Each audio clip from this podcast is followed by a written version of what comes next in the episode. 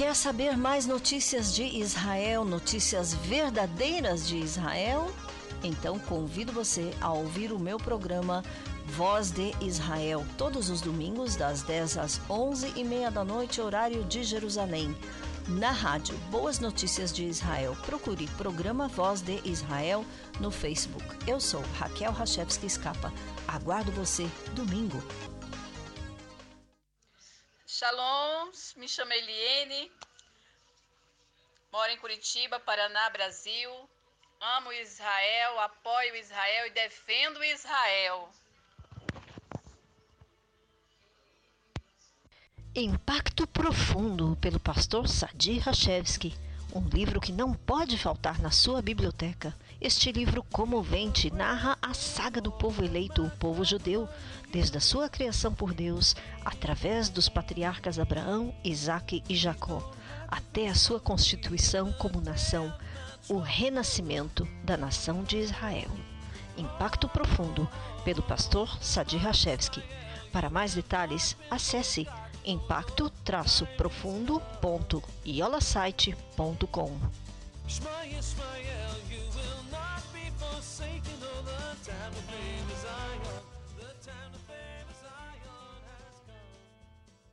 E aí pessoal, shalom a todos! Aqui quem fala é o DJ Naldo de Sá de Taubaté, São Paulo, Brasil. E eu quero dizer para você que eu também oro por Israel.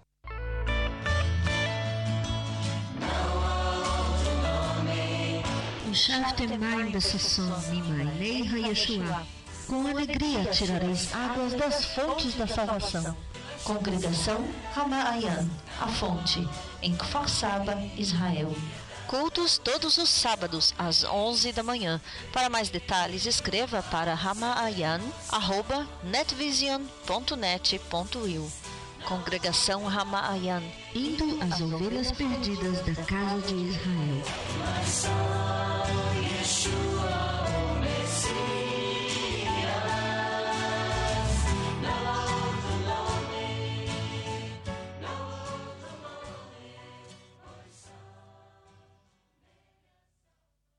O Senhor é o meu pastor, nada me faltará.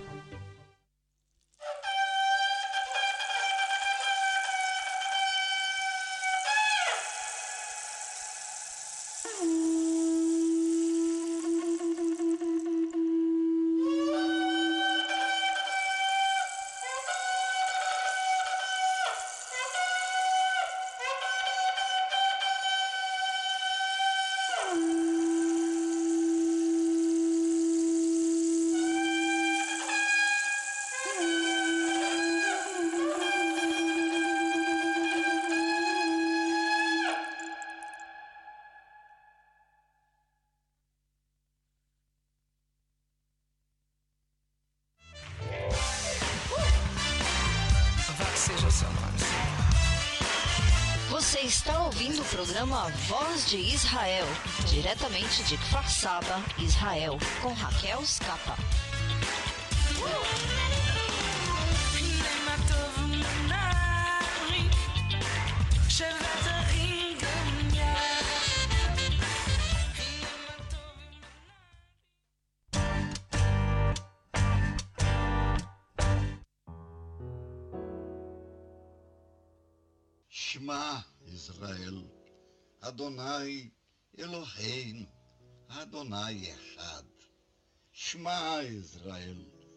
Adonai Eloheinu, Adonai Echad. Ouve Israel, o Senhor Deus é um. Portanto, amarás o Senhor teu Deus com todo o teu coração, com toda a tua alma com toda a tua força. Shema Israel, Adonai Eloheinu, Adonai Errad.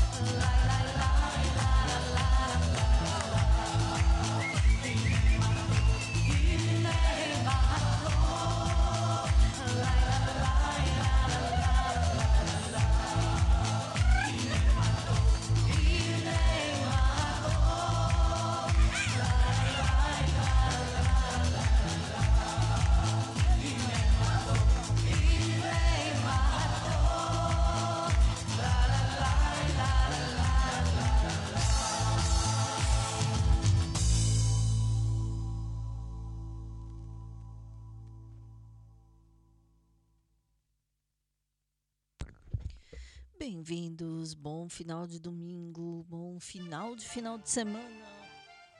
Bem-vindos a mais uma edição do programa Voz de Israel, diretamente de Kfar Saba, Israel. Aqui no microfone eu sou Raquel Rachevski Escapa com você até as 10, até as 11h30 da noite, horário de Jerusalém. Agora são 10 horas e 8 minutos em Israel, 22 horas e 8 minutos aqui 17 horas e 8 minutos no Brasil.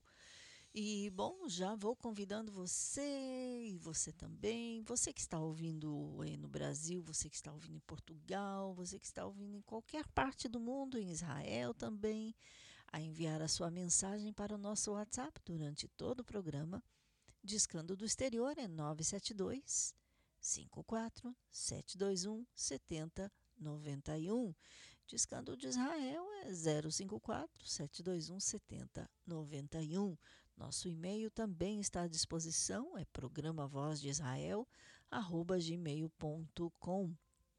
Também a página em Facebook, Programa Voz de Israel, no Instagram Voz de Israel. Bom, enfim, meios de comunicação não faltam, é só você entrar em contato. Daqui a pouquinho estará conosco o nosso repórter esportivo, Ronaldo Gabay, com as últimas notícias dos esportes em Israel, ou ligados às comunidades judaicas também no exterior. Mas um pouquinho de música e já já ele estará conosco.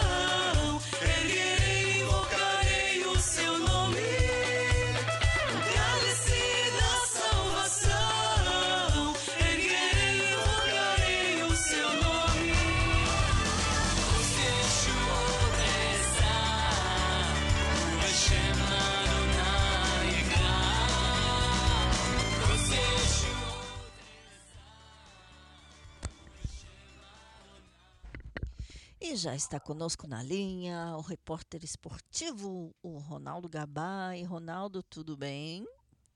Tudo ótimo, Raquel. Boa noite a todos. Ótima noite. Espero que estejam maravilhosamente bem. E mais uma vez, não posso deixar de te agradecer a oportunidade de participar de mais um programa, Raquel. Peço desculpas a cada ouvinte. Eu estava sem voz essa semana. Se por um acaso a voz falhar, me desculpem não é de propósito. Bom, então, antes de tudo, já já desejamos melhoras. E para nós é sempre um prazer ter você aqui. Vamos nessa. O prazer é meu. Vamos lá. Hoje tem alguns esportes. No tênis, o ano do tênis em Israel chegou ao fim com as finais do Campeonato Israelita, realizado no Centro Municipal de Tênis, em Ranana. É uma cidade na região central de Israel, onde Nicole Irim foi a campeã feminina e Isha Yuliel, campeão masculino. Irim, 20 anos, conquistou o título pela primeira vez em sua carreira. O Liel, de 21 anos, manteve o título que também conquistou na temporada passada. Após vencer novamente, ele declara, abre aspas, estou feliz por poder vencer pela segunda vez. Tive um bom ano, espero continuar progredindo no próximo ano. Uhum. Tem futuro para o tênis, né? Desculpa, não escutei. Tem, tem futuro para o tênis aqui em Israel. Tem, tem. A cada, a cada ano a gente, no, no programa passado a gente falou daqueles tenistas da Argentina. Uhum. Não duvido se não, que não venham para cá. E agora a gente está falando de tenistas que moram em Israel. Uhum. Então eu acho que tem ótimas perspectivas, Raquel. Sim. Eu queria falar das Olimpíadas, tá? Uhum. Esportes gerais. Eu gostei muito dessa notícia. O ministro da Cultura e do Esporte, Ili Trooper, compareceu a uma conferência esportiva onde declarou: quero que dentro de duas Olimpíadas haja um ginasta ou um atleta árabe. Existem muitos atletas com potencial na sociedade árabe. Há obrigação de colocarmos infraestrutura para encontrarmos, rastrearmos os atletas. Nós já vimos isso nas, já vimos isso nas Paralimpíadas com a Shelby, mas está longe de ser o suficiente. Existe muito potencial e caminho a percorrer. Outra declaração abre aspas. Alguns que estão em algumas cidades fora do eixo Tel Aviv-Jerusalém, em algum momento ou lugar, nós nos perdemos ao longo do caminho. Se trabalharmos com a forma correta, em alguns anos, veremos resultados. Uhum. A, confer é, a conferência foi realizada no Bloomfield Stadium e contou com as estrelas do esporte no ano, incluindo o medalhista olímpico Uri Sasson, Linoy Ashram, Sagi Muki e Peter Falkiak, além dos ex-jogadores Eli Drix, Moishe Sinai e outros. Uma boa notícia, né? É, Eu acho legal. Sem, sem dúvida, finalmente temos um ministro de esportes, ou seja, é tudo que tem a ver com esportes também, que eh, tem uma visão ampla, mesmo porque ele mesmo, o ministro Hilly Trooper, também foi atleta. E outra, e ele está tentando unir, né? Eu acho que isso é muito importante. Uhum. Sem que dúvida. todos tenham oportunidades. Sem dúvida. Vamos lá. É, continuando agora a NBA com o Dani Abdia do Washington Wizards. Todo mundo já, já cansou de me ouvir falar dele. Hoje tem uma notícia um pouco é, bem curiosa, legal, mas é uma notícia de risco para ele. Uhum. Vamos lá. Novamente ele se destacou, mesmo com seus 21 anos. Dani registrou no último jogo contra o Charlotte, diga-se de passagem, um jogo bastante estranho, e em seu 21º aniversário.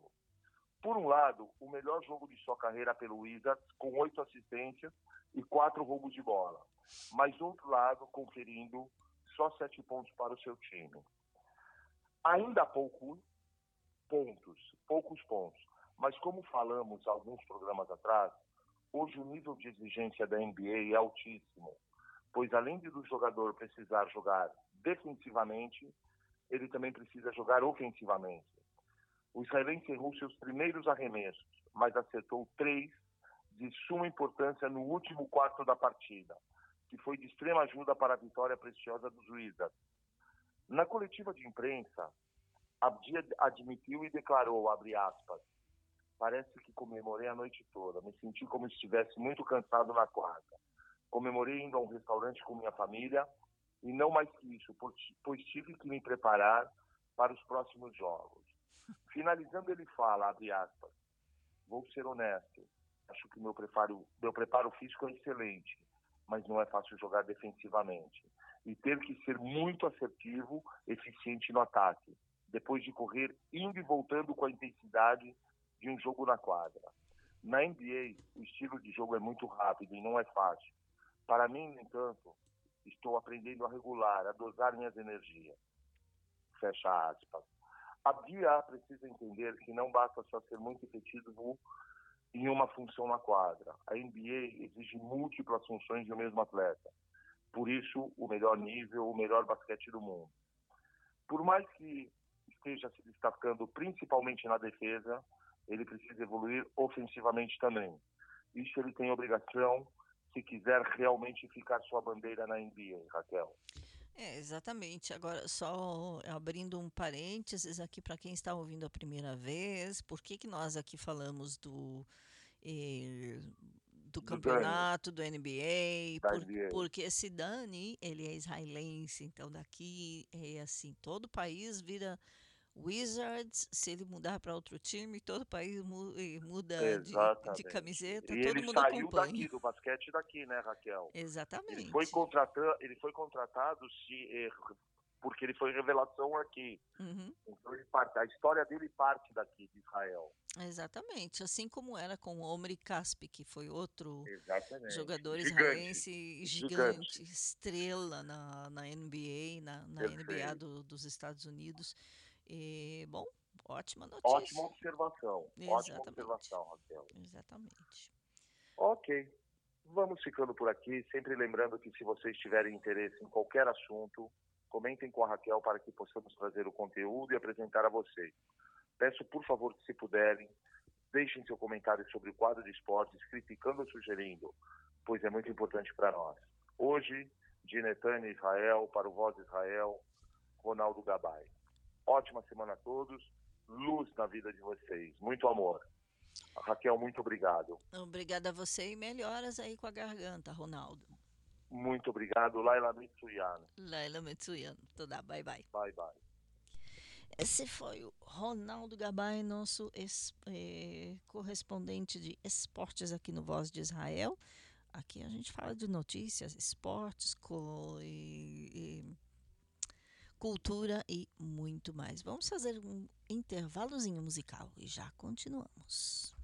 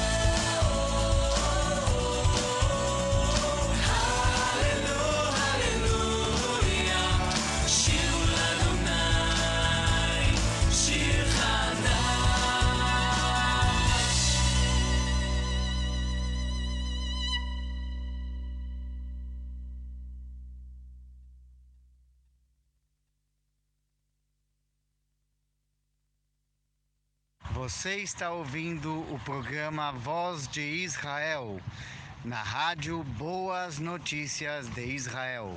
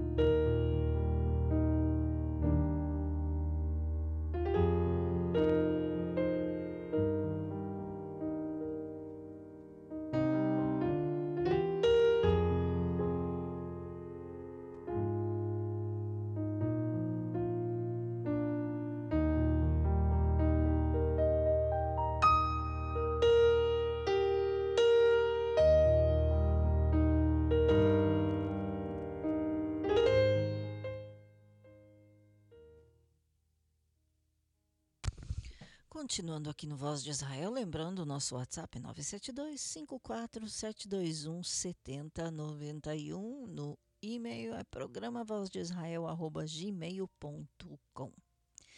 Bom, abrindo as notícias com a notícia que deve interessar muitos e muitos de vocês, amados ouvintes, em todas as partes eh, do Brasil, bom, do mundo.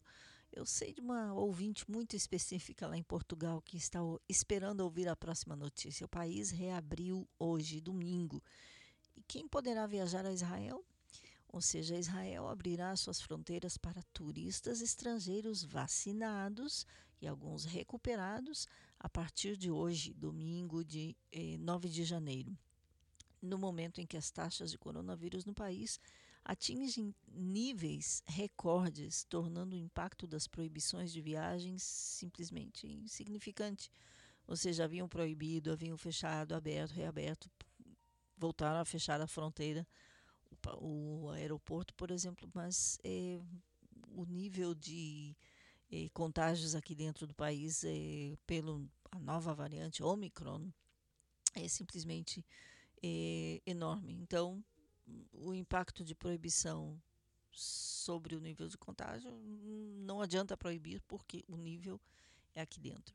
As novas regras, porém, entram em vigor, entraram em vigor já é a partir de meia-noite de sábado para o domingo, ou seja, já hoje. Na sexta-feira é, última, Israel suspendeu a sua lista de países vermelhos, países que, que têm alta morbidade é, por Covid-19, tornando possíveis viagens de e para todas as nações.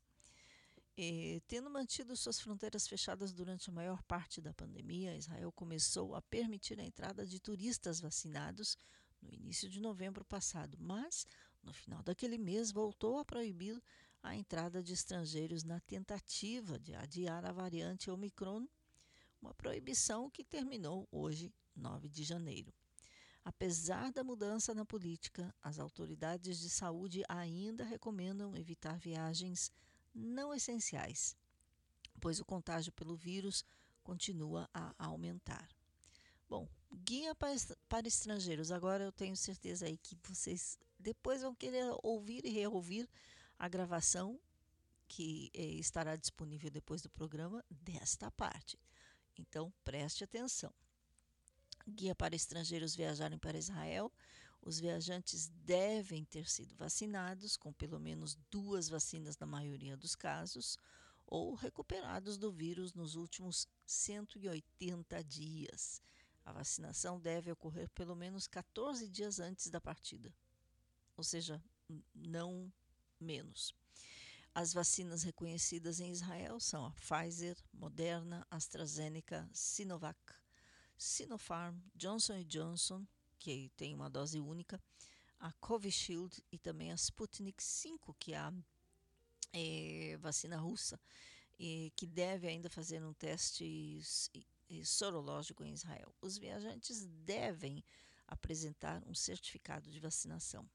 Eu sei que, bom, abrindo parênteses aqui, eu sei que tem muita gente, no, não só no Brasil, em várias partes do mundo, que são totalmente contra a vacina. Bom, para entrar em Israel você vai precisar. Atualmente, e voltando à notícia, Israel reconhece apenas certificados de recuperação da União Europeia com base em um teste NAAT positivo indivíduos recuperados e não vacinados de outros países não podem entrar, pelo menos por enquanto. Viajantes devem apresentar um resultado negativo no teste de PCR realizado até 72 horas antes do voo. Eles também devem preencher um formulário de entrada online. O link, inclusive, estará o, o formulário é em inglês e o link estará disponível na página do programa em Facebook. Um segundo teste de PCR deve ser realizado no aeroporto Ben Gurion na chegada. Os viajantes devem permanecer em quarentena até que um resultado negativo seja recebido ou até 24 horas, o que ocorrer primeiro. Bom, dúvidas sempre, sempre haverão É, mas é, tem um menu em inglês, tem o site da, do Ministério da Saúde em inglês, que ali tem muitas é, respostas. De toda forma, sim, esta é a situação. Fronteiras reabrem, mas não é bem assim. Não é tão rápido, não é tão fácil.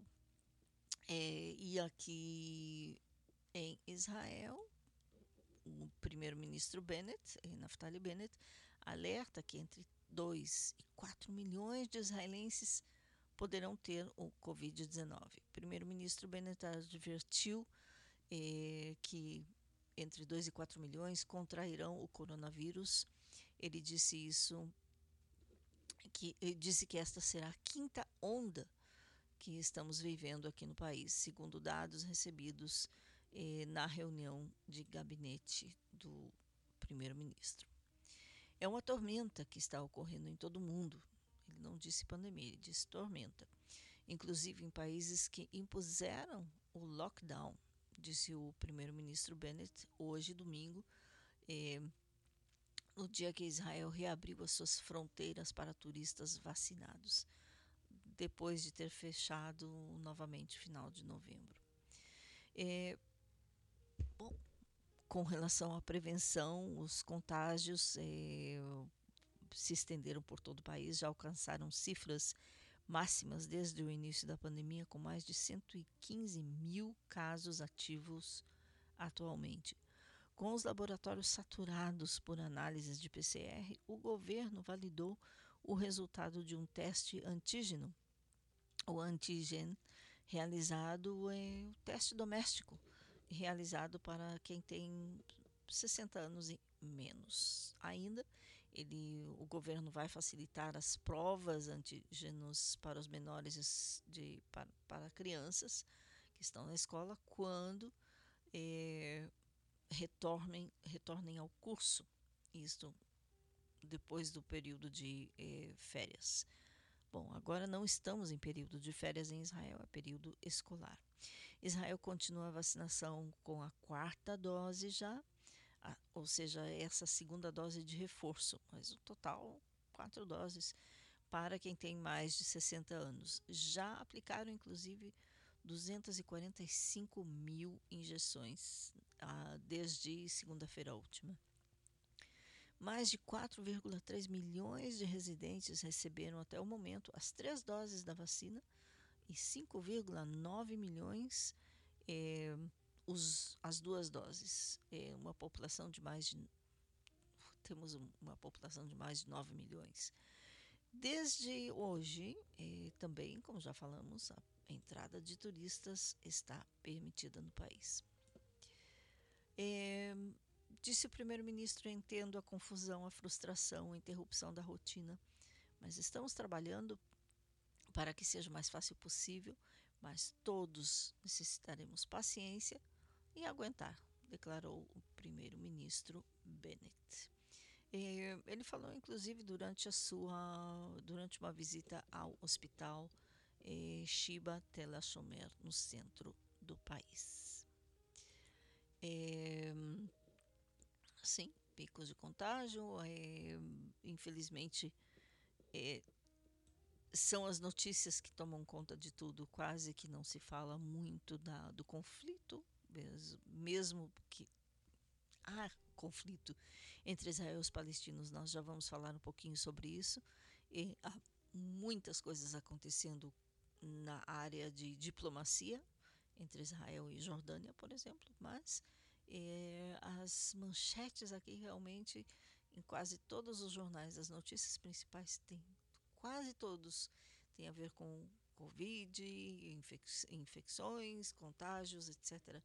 Por exemplo, Israel já registrou na sexta-feira eh, quase 30 mil contágios no fim de semana, perdão, no sábado, a notícia saiu.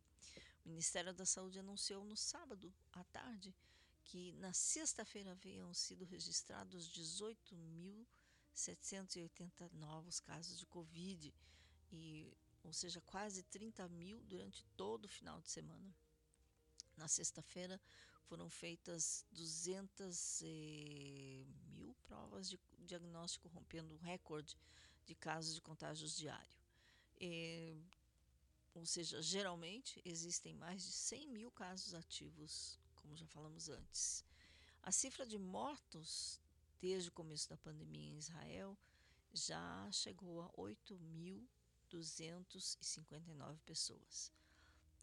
Ainda também há pelo menos 172 pessoas em estado grave, tudo por coronavírus, entre eles 49 que estão entubados em respiradores eh, artificiais. Na semana passada, o primeiro-ministro Bennett eh, disse que a cifra de contágios diários poderia chegar a 50 mil. Bom, ele já falou há muito mais, uns dias depois. Agora, tudo isso realmente acontece. A maioria das pessoas que estão em estado grave, segundo o Ministério da Saúde, são pessoas não vacinadas. É, alguns dos que sim eram vacinados é porque já tinham algum tipo de enfermidade, é, alguma pré-condição. E agora a é, discórdia, polêmica no país, além de tudo que tem a ver com a exigência que está se mostrando que vai ser exigência de vacinar as crianças. É, isto é, uma das polêmicas, a outra é o fato de que nem todos é, querem a vacina, é, então não são todos que podem, inclusive, trabalhar. É, isto é um. Outra coisa que havia acontecido era que eh, o país, havia, o governo, havia dado ordens de que os malls, os shopping centers, exigissem o tal passaporte verde. O que, que significa passaporte verde? Só quem tem as três vacinas, daqui a pouco vai ser quem tem as quatro vacinas, eh, poderá entrar nas lojas ou lojas de certo porte, de certo tamanho só podem receber vacinados. E os shopping centers disseram: a gente não pode fazer uma coisa assim.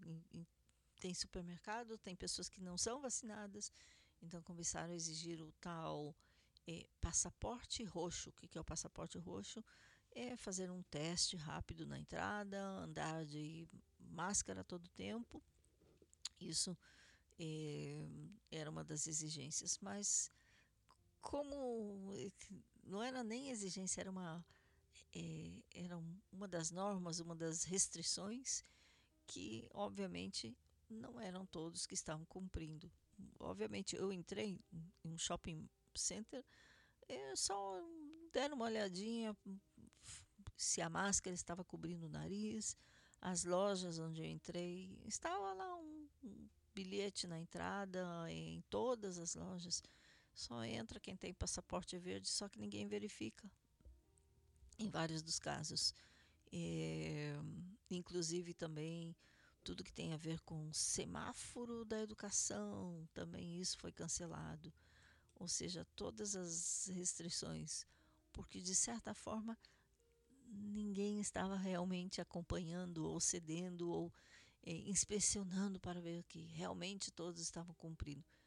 Sim, é, o número de reuniões, o número de pessoas em locais fechados, de certa forma restrito, há restrições.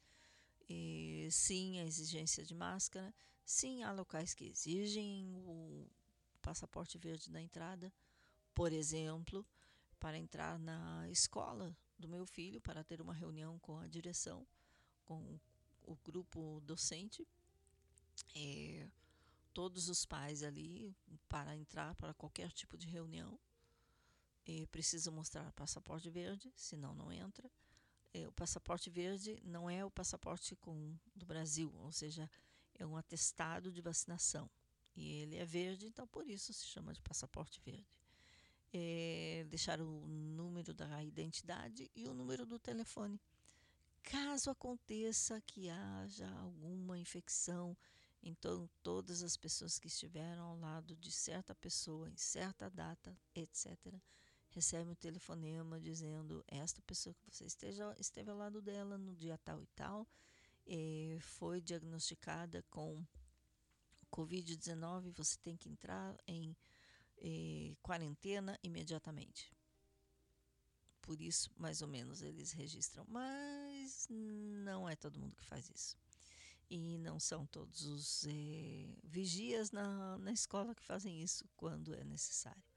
E bom, e obviamente, eh, principalmente em tudo que tem a ver com o comércio, se outra vez acontecesse um lockdown, seria realmente o fim do comércio, o fim de muitos e muitas e muitas empresas, de muitas pequenas empresas eh, no país. Então, os representantes do comércio pressionarem o governo eh, está para mudar a política eh, proposta que ainda eh, que, que foi votada hoje no domingo eh, para eliminar efetivamente o passaporte verde em lojas de rua, shopping centers, centros comerciais e introduz o tal selo roxo ou eh, o passaporte roxo que inclui limite de clientes dependendo da área da loja, exceto em lojas de alimentos e farmácias. De acordo com essa proposta, as lojas com área superior a 100 metros quadrados poderão admitir clientes com um distanciamento de 15 metros quadrados por pessoa. É, ou seja, ou, e, e lojas com área menor que essa poderão admitir um cliente para cada 7 metros quadrados ou quatro clientes para toda loja, o que for mais alto. Certa forma, limita, mas não é impedir totalmente as pessoas que não têm vacina ou que não têm o atestado de entrarem nas lojas. E, também uma coisa que é boa, que, pelo menos isso, que os shopping centers serão obrigados a trocar o ar-condicionado eh, três vezes, ou trocar o ar três vezes por hora e designar fiscais para informar os transeuntes sobre o dever da máscara. É, isso sim, a máscara é mandatória.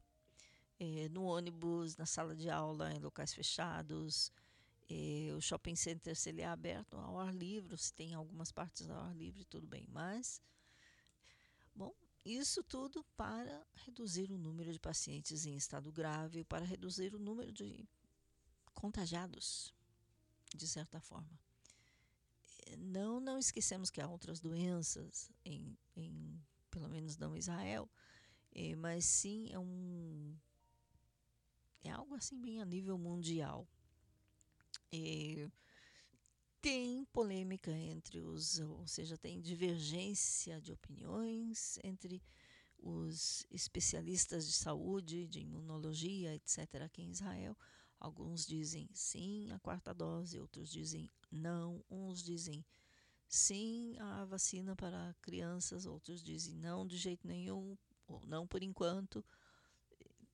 Enquanto isso, é, as pessoas se cuidam, enquanto isso, seguimos, temos que seguir, a trabalhar, a viver, etc.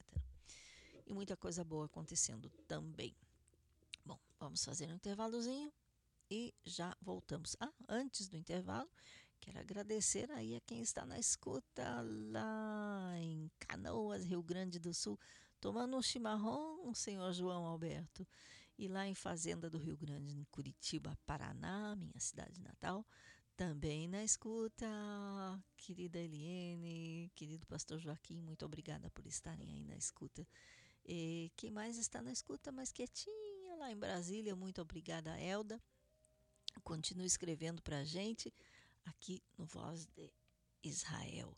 Programa Voz de Israel, arroba gmail.com é o nosso e-mail. WhatsApp 972-54-721-7091. E no Facebook, programa Voz de Israel. No Instagram, é Voz de Israel. Então, formas de comunicação você tem. Vamos lá, música e continuamos.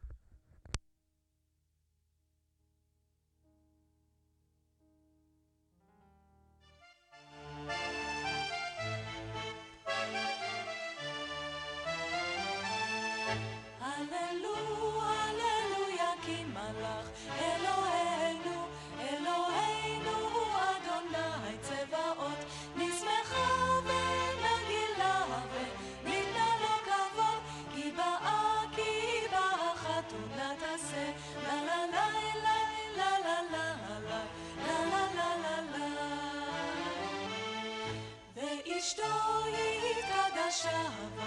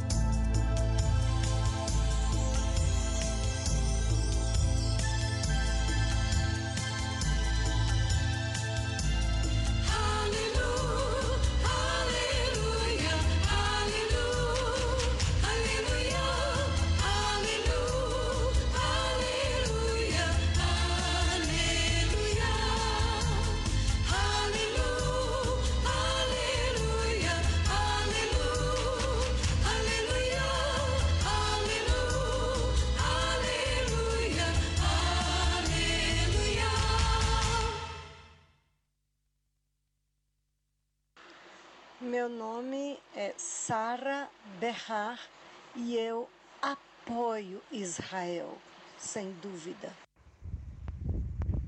Pastor Gerson Santos, do Rio de Janeiro, região dos Lagos. Eu amo Israel. Israel faz parte da minha vida, da minha história.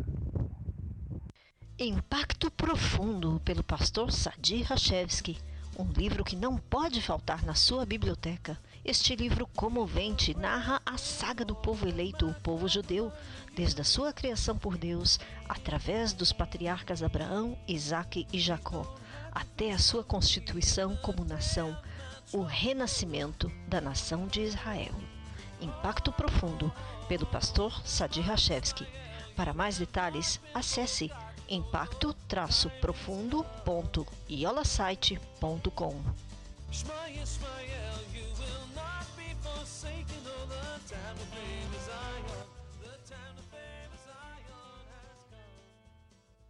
Para un mapa de Israel, visite aionisrael.com www.eyeonisrael.com Un mapa y mucho más.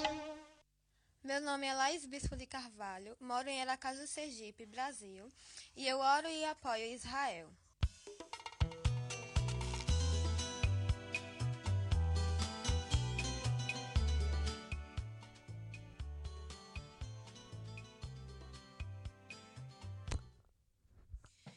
Bom, você pode fazer como todas essas pessoas que você acabou de ouvir e enviar também a sua gravação participando do projeto ETAI. Eu também apoio Israel. Diga o seu nome, cidade, estado e país, se você não está no Brasil, e, e declare eu também apoio Israel. Você pode enviar para o nosso WhatsApp 972 54 721 7091. Passando às notícias que ainda tem, que tem a ver com medicina, mas não tem a ver com Covid, e sim com invenções. Eu adoro esse tipo de notícia. Startup israelense lança a menor agulha médica do mundo. A startup israelense Nanopass assinou um acordo estratégico com o fabricante coreano MEMS Micro 2 Nano para desenvolver uma infraestrutura de produção para as menores agulhas do mundo. A agulha minúscula do NanoPass tem pelo menos um milímetro, ou tem menos de um milímetro de comprimento, apenas cerca de 0,6 milímetros e pode ser instalada em seringas padrão. Ela permite que a injeção eh, intracutânea seja realizada de forma simples e de alta precisão. O NanoPass destina-se a três aplicações principais: vacinas, incluindo vacinas contra a corona e gripe, tratamentos estéticos suaves, como mesotobo, mesobox, mesobotox, e tratamentos de plasma, diagnósticos de testes de alergia e vacinas contra a tuberculose. Essa vacina contra a tuberculose, por exemplo, aqui em Israel, para quem tem 60 anos ou mais, mais de 65 na verdade, é quase que mandatória, principalmente se, se geralmente trabalhava com, eh, por exemplo, no supermercado na parte de eh, frigoríficos, etc. Outra vantagem de tal injeção intradérmica plana eh, na camada superior da pele é que a injeção não é dolorosa, uma vez que não há danos às células nervosas, é bem pequenininha.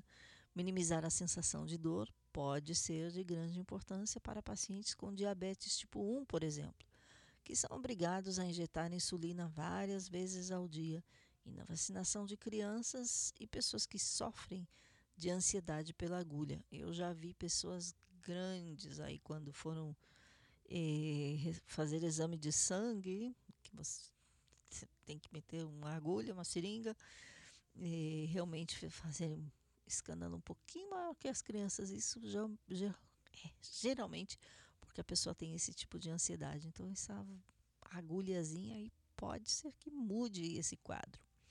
Esse método é denominado intradérmico e apresenta vantagens clínicas em relação à injeção subcutânea ou intramuscular pois a injeção na pele provoca uma melhor resposta imunológica e a absorção de substância é mais rápida.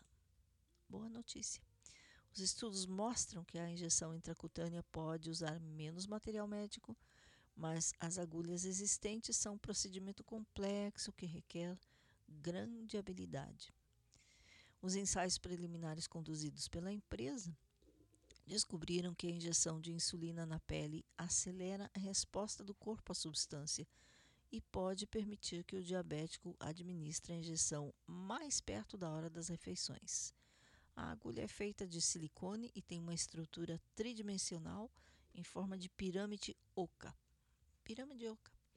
A produção da, da estrutura só é possível por meio da tecnologia MEMS, que é um método de fabricação comum no mundo dos chips e é usado para fabricar minúsculos dispositivos mecânicos como sensores de aceleração, espelhos para telas especiais e semelhantes. As duas empresas, a israelense e a coreana, eh, colaboram há vários anos no desenvolvimento de tecnologia de produção e o acordo faz parte da aceleração da comercialização deste produto na Nanopaz. A infraestrutura da M2, eh, M2N permitirá que o NanoPass produza milhões de unidades por ano. O sistema completo é complexo e fabricado em Israel pela companhia Elcam Medical, de propriedade do Kibbutz Balaam. Kibbutz Balaam, inclusive, está no extremo norte de Israel, na fronteira mesmo com eh, o Líbano, eh, bem no norte, e alguns brasileiros, é, é um kibbutz que tinha muitos volu- voluntários, alguns brasileiros, de repente, pessoal lá de Minas Gerais que está escutando, eh, reconhecem o nome porque estiveram por lá. Eh, o NanoPass já realizou cerca de 60 ensaios clínicos nos Estados Unidos, Europa e Israel, projetados para testar a segurança e eficácia clínica da agulha. Cerca de 7.500 pacientes que receberam cerca de 30 mil injeções participaram desses ensaios que foram muito bem sucedidos. É, 22 horas e 58 minutos. Lembrando, você pode escrever para o nosso e-mail, WhatsApp, Facebook, etc. Passando a outras notícias de outro tipo de notícias, é, diplomacia e um pouquinho sobre o conflito ou falta de, ainda bem que falta de conflito entre Israel e os palestinos. Bom, não bem assim. É, diplomacia, o, o ministro da Defesa de Israel, Benny Gantz, eh, teve uma reunião, mais uma daquelas assim inusitadas, hum, inesperadas. Será que foi coordenado com o primeiro-ministro? Não pode ser que não. Eh, tudo isso para dizer que ele se reuniu com o rei Abdallah da Jordânia em Amman. Eh, isso tratando de, de preocupações comuns entre os dois países, inclusive falando sobre diplomacia e segurança e sobre a estabilidade na região. O rei da Jordânia, eh, rei Abdallah, reafirmou que o encontro, eh, afirmou no encontro a importância de manter a calma nos territórios palestinos, tomar territórios palestinos, ok, tomar medidas eh, que visem criar um horizonte que o horizonte que se necessita para ter uma paz justa e ampla, baseada na solução de dois estados. Até aqui o que disse o rei Abdallah da Jordânia. Eh, lembrando a casa real Hashemita, eh, do reino Hashemita da Jordânia, referindo-se à Jordânia, ou ele se referiu à chamada Cisjordânia, ou seja, a Judéia e Samaria, e também a faixa de Gaza. O ministro Gantz foi acompanhado, foi ao encontro acompanhado por altos funcionários do Ministério da Defesa, incluindo o chefe de gabinete do Ministério, eh, também o diretor do Escritório de Política e Segurança e o secretário militar. Eh, o escritório do primeiro do ministro, não primeiro-ministro, ele já foi primeiro-ministro alternativo, mas não chegou ao cargo de primeiro-ministro ainda. Eh, de toda forma, do escritório do ministro de Defesa, eles indicaram que Gantz, ministro da Defesa, agradeceu a sua majestade pela sua liderança e pela função crítica do seu reino em manter a paz e a estabilidade. Ele também eh, louvou a ampliação de relações entre Jordânia e o atual governo de Israel e disse ou expressou seu compromisso por desenvolver ainda mais eh, intercâmbios de segurança, intercâmbios econômicos e civis entre os dois países. De acordo com o Ministério da Defesa, a reunião foi centrada em temas de segurança, de política e assim como a importância estratégica das relações sólidas, sólidas e duradouras entre Israel e a Jordânia.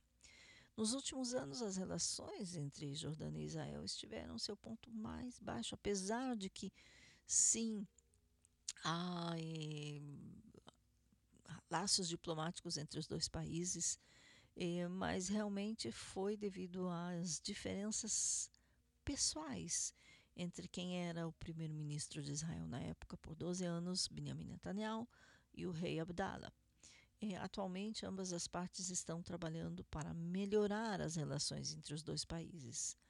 Eh, não só ter aquela paz, eh, ok, tudo bem, temos paz, não temos guerra, então não abrimos fogo um contra o outro, mas até aqui. Eh, atualmente, atualmente, eh, ah, já falamos, eh, a reunião foi uma semana depois ah, que o ministro Gantz se reuniu, uma reunião histórica, na sua própria residência, com o presidente palestino, Mahmoud Abbas. A, a reunião foi não muito longe da minha casa, na cidade que não é muito longe daqui, na cidade de Rosha'ain, aqui eh, no centro do país. Durante a tal reunião, eles chegaram a um acordo de continuar a coordenação de defesa entre eh, a Autoridade Nacional Palestina e Israel. O encontro eh, entre o rei Abdallah e Benny Gantz indica uma melhora nas relações entre Jordânia e Israel desde que o primeiro-ministro Naftali Bennett assumiu o cargo há alguns meses. Bom, mudanças, é, sim. Por outro lado, é, falando de outra fronte de guerra, entre a fronte de conflito, frente de conflito, é, Israel mostrou fotos de terroristas do Hezbollah, agora falando lá do norte do Líbano, sul do Líbano. Israel mostrou fotos dos terroristas do Hezbollah treinando com o quê? Com drones. O que, que são drones? Aqueles pequenos aparelhos eh, voadores que são controlados por controle remoto. Drones do grupo terrorista islâmico libanês xiita Hezbollah captura, foram capturados ao entrar no espaço aéreo de Israel. Provém uma realmente uma visão da organização pró-iraniana. E sugere que o porta-voz das eh, isto segundo o porta-voz do exército de Israel ele falou em árabe eh, o nome dele é Avihai Ai- Adrae. As imagens que foram extraídas da, do cartão de memória do drone capturado em agosto drone capturado em agosto agora Israel está publicando algumas das fotos após examinar.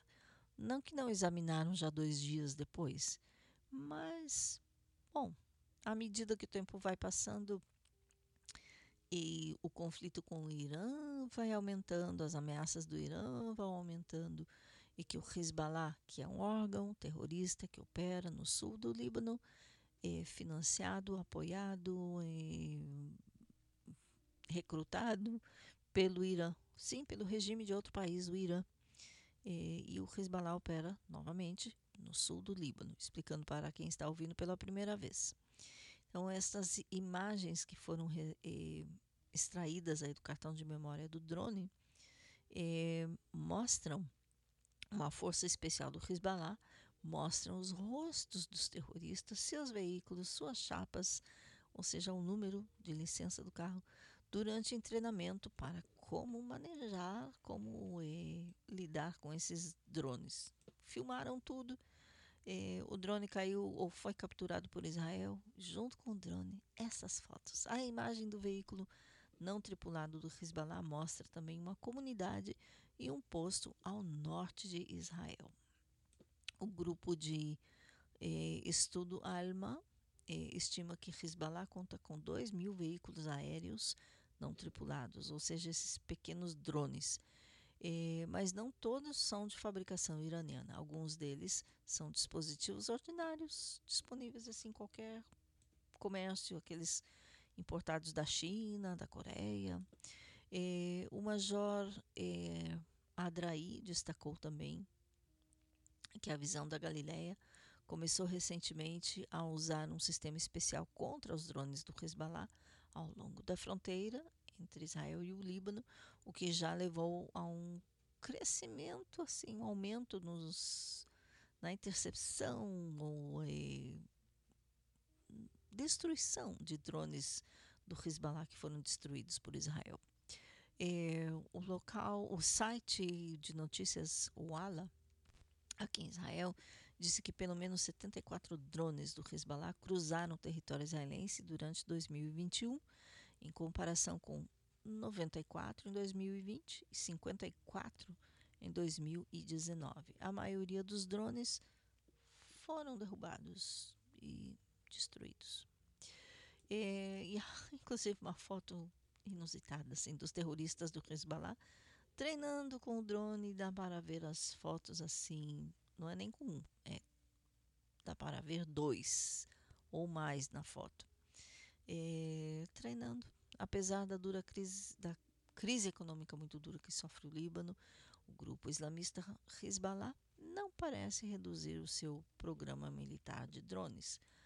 Que, olha, para falar sinceramente, para quem não conhece esse tipo de. Eh, não é simplesmente um veículo, isso pode ser. Você pode colocar uma câmera, ali pode colocar qualquer coisa, inclusive explosivo.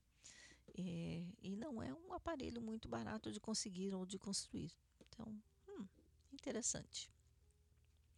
Então, o Hezbollah, que apesar da crise no Líbano, que a gente sabe, é, fome muito grande. Ano passado nós conversamos aqui no Voz de Israel com é, André, que é um missionário brasileiro que está no Líbano, é, justo quando aconteceu aquela grande explosão em, em Beirute, é, que a situação em geral já era ruim. Então, depois dessas explosões as explosões foram num depósito do Hezbollah cheio de explosivos e, no porto e, muitos civis que não tem nada a ver com o Hezbollah morreram naquela explosão.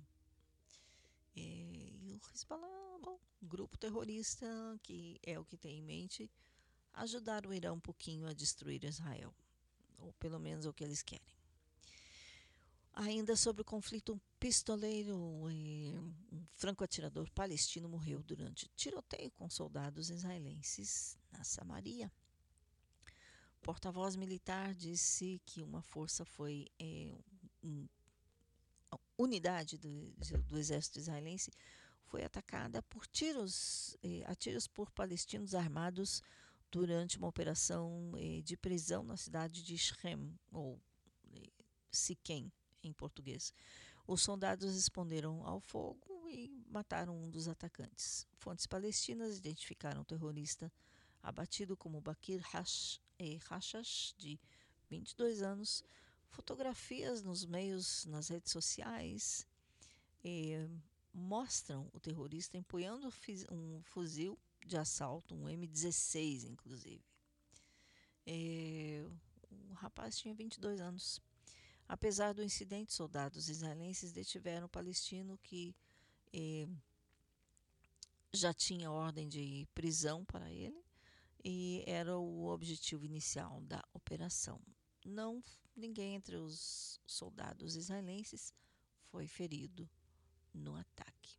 E ainda falando Israel e Irã ou Israel, Irã, Síria, Tanques israelenses lançaram projéteis de advertência a suspeitos contra suspeitos no sul da Síria.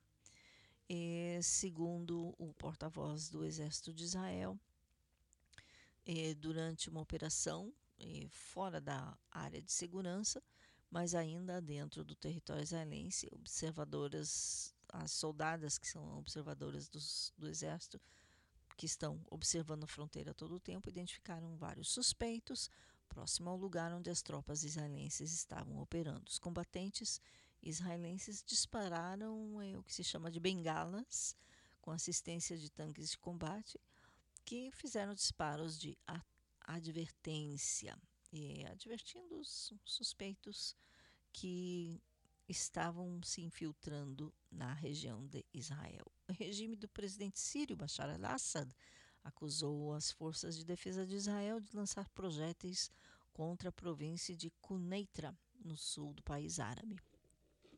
E a agência de notícias Sana, a agência oficial de notícias da Síria, anunciou que pouco após a meia-noite, eh, isso foi, isso ocorreu no dia entre 5 e 6 de janeiro, é, anunciou que pouco após a meia-noite, Israel atacou com projéteis é, de tanque os bosques da aldeia de Al-Huria, nas áreas rurais de Cuneitra, é, com voo intenso de helicópteros e aviões de reconhecimento israelenses na região. A agência disse ainda que foram ouvidas explosões na região, sem oferecer mais detalhes. ninguém foi ferido no incidente, tanto lá como aqui. Um eh, jornalista sírio na região disse que os locais atacados pertencem às forças iranianas ou pró-iranianas.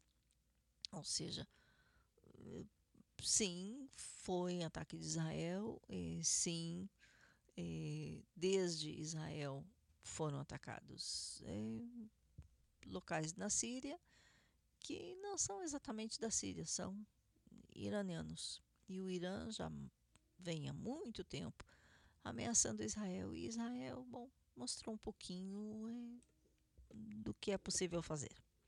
Em outras palavras, 23 horas e 13 minutos aqui em Israel. Eh, vamos fazer um intervalozinho musical e já continuamos.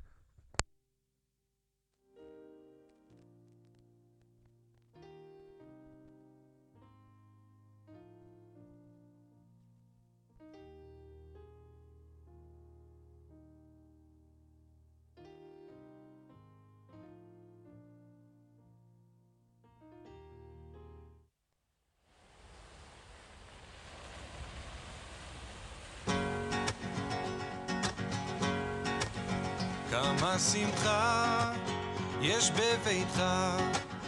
כשכולם שרים ביחד על שהיה, על שיהיה ועל כל שאתה עושה. היו ימים טובים יותר אך לעולם לא נוותר. על השמחה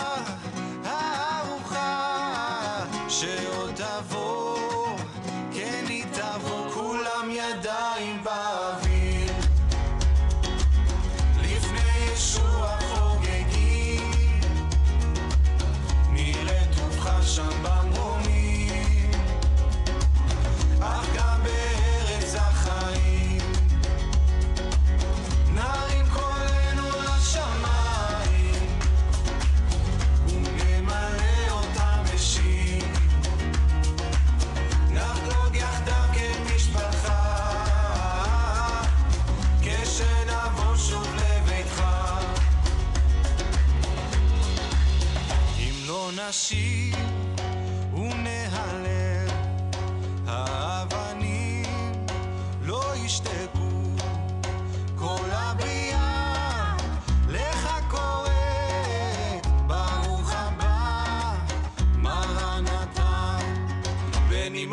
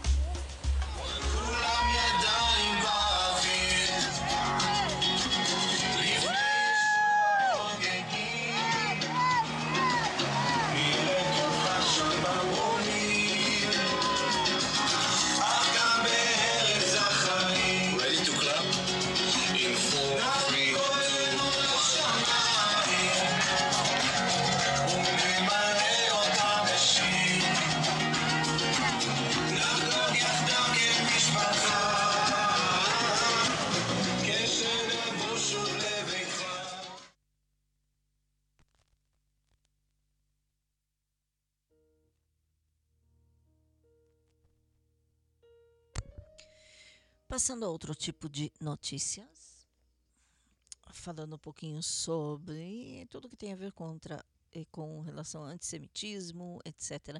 Inclusive lançando aqui uma campanha, ou relançando uma campanha bastante antiga, denúncia, denúncia de qualquer ação antissemita eh, que você possa ouvir, que você escute, ouça, veja, leia, eh, escreva para nós, enviando inclusive cópia, vídeo, foto. eh, se é um artigo no jornal, então envie a cópia eh, e denuncie, denuncie qualquer ação antissemita, anti-Israel que você veja na imprensa ou até na televisão ou em qualquer programa, qualquer eh, cena pública no seu país, na sua cidade. Eh, e é muito boa essa notícia. O ex-chanceler Kurz presidirá uma organização contra antissemitismo. Ele mesmo foi havia sido acusado de ser antissemita, mas não é. O ex-mandatário da Áustria foi designado para dirigir o Conselho Europeu para a Tolerância e a Reconciliação.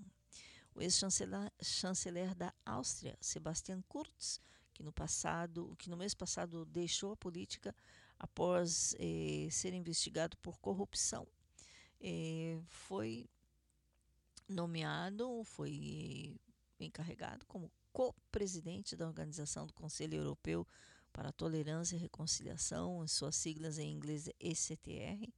Ele informou ou foi informado pela APA, Agência de Notícias da Áustria, neste sábado. O conservador Kurz, de 35 anos, ocupará este cargo de forma honorária e compartilhará eh, a presidência do ECTR com o ex-primeiro-ministro britânico Tony Blair, que é do Labour, do Partido Trabalhista em inglês. Lembrando, nem todo partido trabalhista fora do Brasil tem a ver com o Partido Trabalhista do Brasil. Mesmo aqui em Israel, nada a ver. É, fundado em Paris em 2008, o ECTR busca fomentar a tolerância da vida judia na Europa, ou seja, dos, das comunidades judaicas na Europa, assim como a luta contra o antissemitismo e a negação do Holocausto, que acontece muito, principalmente na Inglaterra e também na Áustria e na Alemanha. O conselho está presidido por, por seu fundador, o empresário russo Moshe Kantor, atual presidente do Congresso Judeu Europeu. Segundo consta na, eh, no site da, desta organização, entre os membros dessa junta da organização figuram o ex-presidente do governo da Espanha, José Maria Aznar, também os ex-presidentes da Albânia, Alfredo Moisiu, da Eslovênia, Milan Kucan, entre outros, ou seja, ex-presidentes, ex-estadistas. Recentemente, Kurz, o ex-chefe da Áustria e também do partido OVP informou aos meios de comunicação da Áustria que aceitou um contrato para trabalhar como eh, estrategista global eh, na empresa americana eh, Thiel Capital, fundada pelo magnata do Silicon Valley Peter Thiel, que é muito próximo ao ex-presidente dos Estados Unidos, Donald Trump. Nos últimos cinco anos, eh, quem é hoje o ex-chefe do governo da Áustria eh, passou de um menino prodígio da política austríaca, da política europeia em geral, inclusive, e esperança da direita austríaca e europeia, e converteu-se num anjo caído por ver-se envolvido num enorme escândalo de corrupção do seu partido. E, mas, bom, foi trabalhar contra antissemitismo. Após a sua demissão eh, inicial de, como chanceler em outubro, ele anunciou algumas, algumas semanas mais tarde que se retiraria definitivamente da política. E, com relação à anticorrupção de Viena, eles continuam investigando, uma investigação aberta na conta, eh, ou, ou seja, contra ele, por acusações de eh, desfalque de dinheiro público para publicar em 2016 eh, pesquisas manipuladas eh, que beneficiavam a ele. Kurtz disse que tem previsto mudar-se para a Califórnia nos primeiros meses, já no princípio deste ano, ou seja, este mês, mês que vem. De toda forma, é o que acontece. É, hum. Bom, outra notícia muito interessante e, e também essa vem também da Europa. O Museu Holandês exibe artefatos de esconderijo do Holocausto. Artefatos de um esconderijo para judeus holandeses durante o Holocausto serão exibidos este ano no Museu de Resistência Holandesa, em homenagem a um lugar onde, escondidos dos nazistas, um pequeno grupo de judeus e suas famílias promoveram uma vida judaica em miniatura, mas vibrante. Muitos dos artefatos pertenciam à família de Marianne Janne Brandes Brilles Lippier, uma sobrevivente holandesa do Holocausto, lutadora da resistência, isso segundo o jornal The Guardian, jornal inglês. Brandes eh, Lippier recusou a carteira de identidade judaica quando os nazistas conquistaram a Holanda e logo começou a trabalhar como mensageira da resistência. Ela, seu esposo Bob, seus filhos Rob e Liselotte se juntaram a outras famílias e refugiados em uma eh, vila fora de Amsterdã, na Holanda, onde se esconderam dos nazistas. A cultura judaica floresceu ali naquele vilarejo com canções, literatura, apresentações em Yiddish, bem como dança e música. Já explico o que é Yiddish. O grupo foi traído, no entanto, em 1944 e os residentes judeus foram enviados para o campo de trânsito de Westerbork, onde conheceram a famosa vítima do Holocausto, Anna Frank, e sua família. Os Franks também estavam escondidos na Holanda e foram entregues aos nazistas. Também foram traídos. Anna Frank, eh, não ou Anne Frank, não sobreviveu à Marcha da Morte e ao campo de concentração de Bergen-Belsen. Brandes Brillespeer foi uma das últimas pessoas a ver Anna Frank e, e sua irmã vivas. Brandes Brilles, Brilleslipier sobreviveu e mais tarde reencontrou com sua família, que já havia sido isenta da perseguição nazista, porque seu marido Bob não era judeu, o que fez com que seus filhos também fossem poupados. No entanto, seus pais e outros parentes, Josef Feitier e o jovem Jaap Brilleslipier, foram assassinados em Auschwitz. É, isso estamos falando da Segunda Guerra Mundial, ok? São fatos de lá. E agora é, vem à, à tona esta exibição. Philip Bloem, gerente da coleção do Museu, do Museu da Resistência da Holanda, observou que três quartos dos judeus holandeses foram assassinados no Holocausto, a maior porcentagem de qualquer nação da Europa Ocidental. Esse é um fator pelo qual as pessoas pensavam que a resistência judaica era quase inexistente, disse ele. Mas, se você olhar mais precisamente, verá que havia muitos judeus, milhares e milhares de judeus escondidos. Ainda bem que havia muitos escondidos e haveram outros que foram eh, realmente receberam grande ajuda. Eh, bom, essa notícia chega a nós através da, do Allgemeiner, é, monumento assim incrível. bom, se a Holanda também abrir, de repente vale a pena, é, vale a pena visitar. Agora, se você vier a Israel, aqui há um, uma é, um local para você visitar. Uma biblioteca de Israel exibe manuscritos cristãos, documentos, fotos, manuscritos antigos de um mosteiro na península do Sinai estão agora disponíveis gratuitamente no site da Biblioteca Nacional de Israel. A coleção do Mosteiro de Santa Catarina inclui peças do século XVII eh, do século XII. A biblioteca do mosteiro é consideravelmente a mais antiga pois foi fundada no século VI eh, pelo imperador bizantino Justiniano e acredita-se que seja a biblioteca mais antiga em funcionamento. Ela contém obras em vários idiomas, incluindo grego, árabe, siríaco, eh, georgiano, armênio e muito mais. E que os funcionários da biblioteca dizem ser um tesouro de texto relacionado ao cristianismo primitivo. Além disso, além disso, o arquivo contém fotos do mosteiro das terras vizinhas após a Guerra dos Seis Dias, em 1967, junto com imagens coloridas raras filmadas por Jacques cinegra eh, cinegrafista, fotógrafo e ex-funcionário da Biblioteca Nacional, cuja esposa recentemente doou o filme para a biblioteca. O filme foi digitalizado com a ajuda de, do arquivo de filmes eh, judaicos Steven Spielberg e da Cinemateca de Jerusalém.